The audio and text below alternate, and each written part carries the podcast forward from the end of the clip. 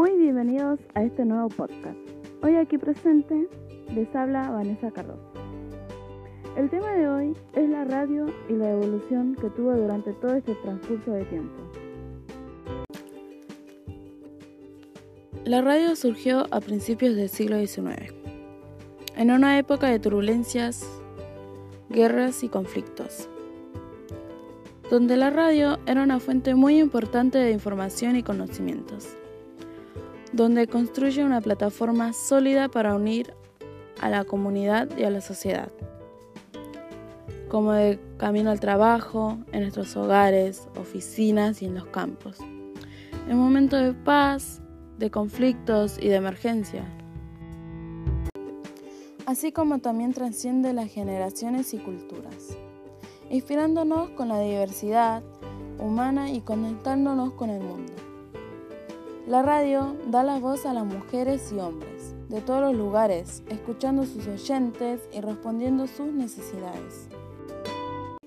Si bien yo no estuve en esa época de radio, ya que cuando yo comencé a tener contacto con todo lo que sea tecnología, ya no se escuchaba radio o ya no se usaban esos aparatos.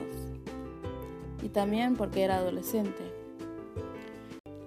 Me dediqué a otras plataformas de comunicación y socialización, ya que no le tomé tanta importancia a la radio. Pero me acuerdo que desde muy chica mis primas escuchaban la radio FM, mucho más grandes que yo, obviamente. Pero para mí era, era aburrido escuchar cómo hablaba alguien que ni podía ver ni saber quién era. Y no entendía por qué ellas escuchaban tanto la radio. Hasta que entendí de más grande el por qué era tan importante la radio. Para ellas en ese entonces la radio era muy importante y popular, por así decirlo, ya que la radio tenía un sistema de mensajes de textos donde decían que le podía pedir tal tema o le enviaban saludos, ya sea para ellas o para enviarle saludos a alguien más. Y, y el conductor era muy gracioso, ya que ya que por cada saludo o esto hacía un comentario gracioso y hacía reír. Para mí lo único que me gustaba de la radio eran las músicas que pasaban. Me gustaba cantar aunque no sabía la letra o el idioma. Si bien muchas formas de, radio no conozco, aunque sé que existen, tampoco las he buscado. Sé que hay distintas plataformas, para hacer radio.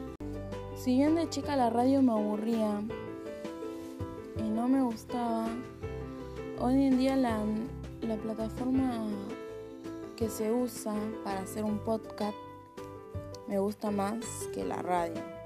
En sí consiste en lo mismo, ya que tiene la misma manera de realizar un podcast y una radio solo que el podcast es mucho más complejo, mucho más fácil que hacer la radio y transmitirla en vivo. Y el podcast es algo que puedes descargar o escuchar mientras estás caminando, corriendo, durmiendo, echado, etc.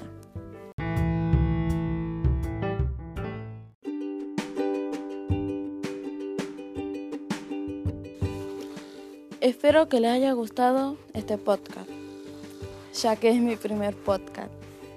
Nos estamos viendo. Besitos.